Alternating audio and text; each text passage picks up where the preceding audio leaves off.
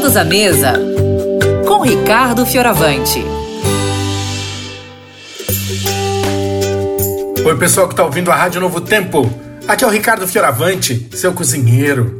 E nós estamos aqui de volta, todos à mesa, no programa Vida e Saúde, para falar da sua beleza, para falar do seu bem-estar, para falar do seu relaxamento. Hoje eu vou terminar a semana falando do seu banho. Como você transformar isso num momento de relaxamento e de embelezamento, sabe? Eu sei que a maioria das mulheres já olha para esse momento como uma chance, né, de cuidar da pele, do cabelo. Algumas já fazem massagens em si mesma durante o banho, né? Enfim, a mulher pode se servir desse momento para cuidar de si, para fazer seus tratamentos de belezas, né? Belezas particulares, assim, os tratamentos particulares mesmo, viu? Saiba de uma coisa, ó. Se você escolher o sabonete certo, vai te ajudar muito nesse ritual. Para você ter uma pele bonita e macia, você precisa começar dando uma esfoliada, né? Para gente ir removendo as células mortas.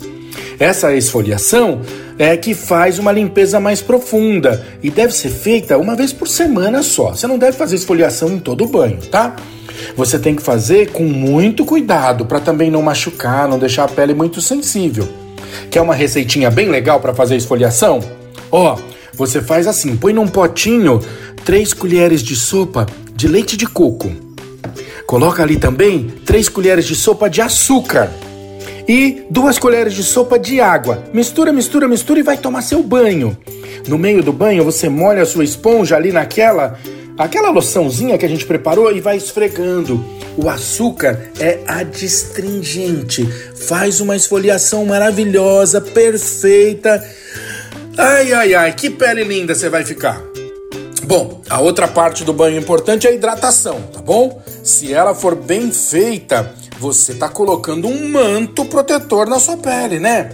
É esse manto que vem depois do banho e da esfoliação que ajuda a te proteger das agressões e das infecções externas, tá? Na hora de hidratar, ó, você tem que prestar atenção naquelas áreas mais grossas de pele, como cotovelo, joelho, algumas áreas que você tenha por algum movimento especial, às vezes costas, né? Aí você não esquece de hidratar. E termina hidratando o pescoço, colo, assim, sabe? Para você ir mantendo sempre uma pele bem bonita nessa área. E eu vou te deixar umas dicasinhas aqui. Eu vou comentar agora e se você não conseguir anotar, você vai depois no site da rádio e pega, tá? Eu vou te dizer quais são os sabonetes naturais mais adequados para suas necessidades. Sabe? Sabonete natural e as suas necessidades. Ó, Quer tomar um banho refrescante? Você pode usar sabonete de menta, de maçã verde, de hortelã, de pitanga, de é, mato verde. Eu não sei como é que você chama isso, eu chamo de mato verde. Se você está precisando de um sabonete mais revigorante, tá com a pele meio opaca, gengibre, limão, lírio branco, guaraná, patchouli. Quer um tonificante?